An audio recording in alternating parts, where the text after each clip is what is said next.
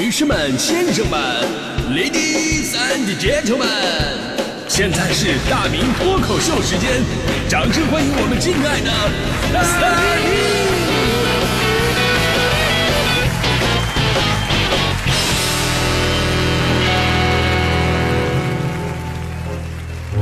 好，欢迎各位来到今天的大明脱口秀，我是大明。哎、我发现人呢真的是会有很多的烦恼，比方说在这样一个季节，我就发现一个问题，什么问题呢？就是住别墅啊，真的是不行，住别墅真的太冷了，几百平米空空荡荡的房间，暖气根本就不够用。然后呢，我又不能说跟我们家的佣人啊说，哎，抱抱我暖和一下，对不对？真的，我那几个佣人没有一个我能能能说的，对吧？真的很不方便，所以这时候我就特别羡慕大迪，大迪他们家好，二十米的豪宅，对吧？这个尤其是冬天，都不用开暖气，邻居家热了，他们家就热了。所以这个时候我就觉得我特别可怜，生活各个方面我都特别不顺。你让我上班，我天呐，我作为过来人，我我我真的我警告大家，就咱们买车吧，千万不要买那个大 G 啊，奔驰大 G。因为开奔驰大 G 上上早班太难停车了。你说如果咱们开一个小车的话呢，有空它就钻进去了，对吧？能停住。大 G 也真的是又大又笨，太小的地方又又不敢挤进去，你要刮了蹭了都特别的心疼。当然了，我想想这也是因为自己太穷的一个原因啊。没办法，谁让我是个新闻民工呢，对吧？一个月我要在北京，我要承担十十几万的开销，我真的有点难度的，对吧？我省吃俭用啊，对不对？不过呢，想想我跟我那几个创业的发小相比啊，我这还算比较幸福的。我发小他们创业真的挺辛苦的，而且风险特别高，每个人都是几十亿、几百亿的往里边砸，我好多朋友都亏了，都亏了。所以想想我一年，我虽然我只有个小几千万吧，但是我也能算满足温饱啊，对不对？哎呀，所以人呢还得知足常乐。我我你们就说吧，就是你们说就我这样的，就我这样，你们一天能揍几顿吧？我我都想揍我自己了，我说实话。哎，刚才的内容纯属虚构啊，如有意外，纯属巧合。哎，不对，如有巧合，纯属意外啊。对。我我就是想体验一下，就是现在网络上爆火的凡尔赛文学体到底是一种什么样的感受？说实话，真的挺恶心的啊。我相信很多朋友最近呢都被刷屏的凡尔赛文学给洗脑了。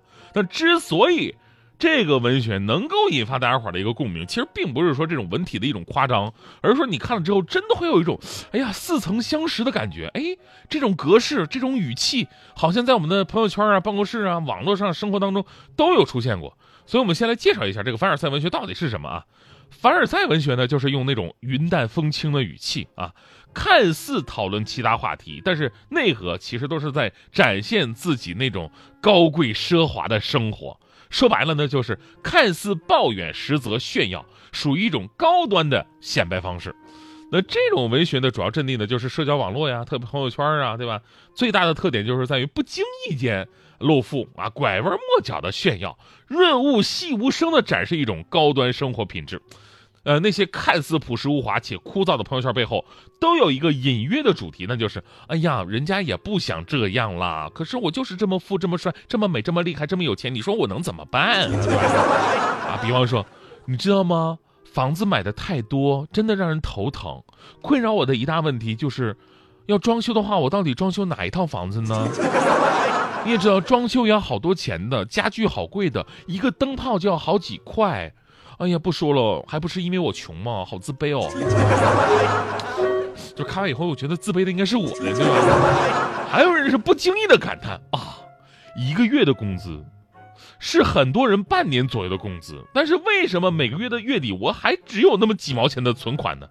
啊，一种抱怨，变相的说明自己一个月花别人半年工资，对吧？还有女生也特别的嘚瑟，女生喜欢健身嘛，喜欢这个炫腹嘛，肚子腹腹部的腹嘛，对吧？然后这个在朋友圈说，为什么人家跳着跳着，跳着操就跳出了马甲线呢？这么随便吗？有没有什么消除马甲线的方法呢？而且需要注意什么呢？就是凡尔赛文学跟直接炫耀有着很大的不同。你要直接炫耀啊，我自己多厉害，我多有钱，这太低级了。优秀的凡尔赛文学就不一样，应该是有起伏顿挫、先抑后扬，它的精髓就在于谦虚之后的平凡，以及背后隐秘的伟大。所以呢，这一段很多网友都纷纷投入到这个凡尔赛文学的创作热情当中了。啊，有人说，说出来挺不好意思的，我是最近才知道鸡蛋是有壳的。因为以前都是吃那个管家给我剥好的，所以我一直以为鸡蛋就是长的那种白色的软软的样子。我觉得吧，我觉得说这话的人，你不如直接说最近才知道鸡会生蛋，以前都是吃管家直接送来的，所以你一直以为鸡蛋都是管家生的。今天男朋友送我的是一辆黑色的玛莎拉蒂，我很不开心，因为和我今天背的白色的爱马仕一点都不搭。啊这个扫地机器人好是好，但是我们家太大了，打扫两个房间就得给它充电，很麻烦，而且它也不会自己上楼，二楼、三楼、四楼它都扫不到，哎呀，还得再买五台。嗯、哎呀，过生日，老公却去外地开会了，真的是没有良心呢。他给我转了一百万，让我随便买点什么，这种只知道给钱的男人是不是应该换了呢？还有人呢，就是经常在这个大众点评上，哎，我我们在大众点评，我反正我是经常看这样的话。这家饭店的感觉挺一般，不过呢，人均只有一千左右，性价比还是可以的。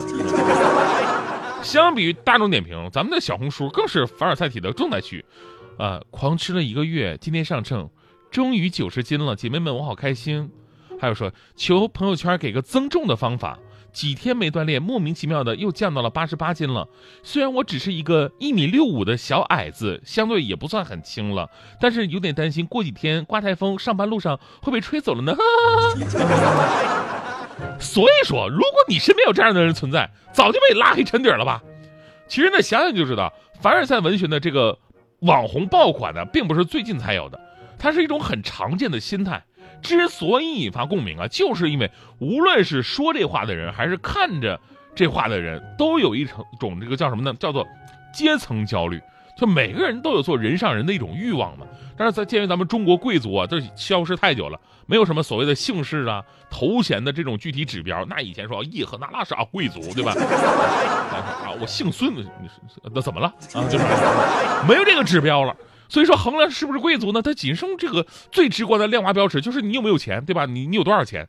所以呢，炫富，尤其是低调的炫富，就成为了行为含蓄但是内心澎湃的中产阶级非常重要找存在感的一种方式。因为呢，真正的富人他是不屑于干这种事儿的，而穷人呢也不介意别人说自己穷，这很正常的一个事儿。只有中产啊，上上不去，下下不来，这种心态呢是最容易起伏产生焦虑的。而矛盾的是什么呢？如今大家伙都见多识广了，炫富哪有所谓的高调低调之分呢？一眼就看出来了，只有文学素养不同。所以呢，今天对凡尔赛文学的一股群嘲啊，其实也有一个好处，那就是真正的能提升我们以后吹牛的素养。真的，真的，真正好的炫富方式，它是不露痕迹的，就是你不仔细考虑，你不仔细分析，你根本就看不出来。你以为他是个青铜，实际上是个王者。就在我身边就有这么一位大神。不是别人，那就是大迪同学。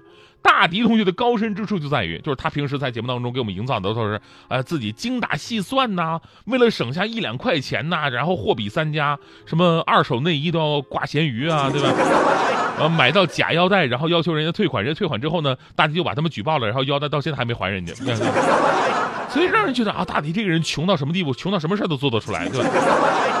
但后来我突然醒悟了，我明白了，这一切都是假象。我们都被大迪同学给迷惑了啊！其实大迪这人根本就不差钱，也不在乎钱。我是怎么看出来的呢？是这么回事因为每周大迪都会因为感上感冒了哈，别说你就打喷嚏啊！这个，因为每周大迪呢都是因为读错字啊、念错词啊，被我们台里扣钱，每次扣钱都不少啊。那一个字五十，那一次那那扣个一百两百的。但是大迪完全不在乎。你要是穷人的话呢，立马回去好好练，对吧？大迪从来不在乎，每周照错不误。在这一点上，他完全不像那个为了一两块钱就斤斤计较的人。所以我明白了，我们都被大迪同学给骗了。本质是什么呢？本质就是别人用花的钱炫富，大迪呢是用罚的钱来炫富。所以说这个角度啊，真的是嗯太脱俗了。嗯。我让天地焕然一下灿烂，我让年华猛然一下慌乱，我让空气醉然一下酥软。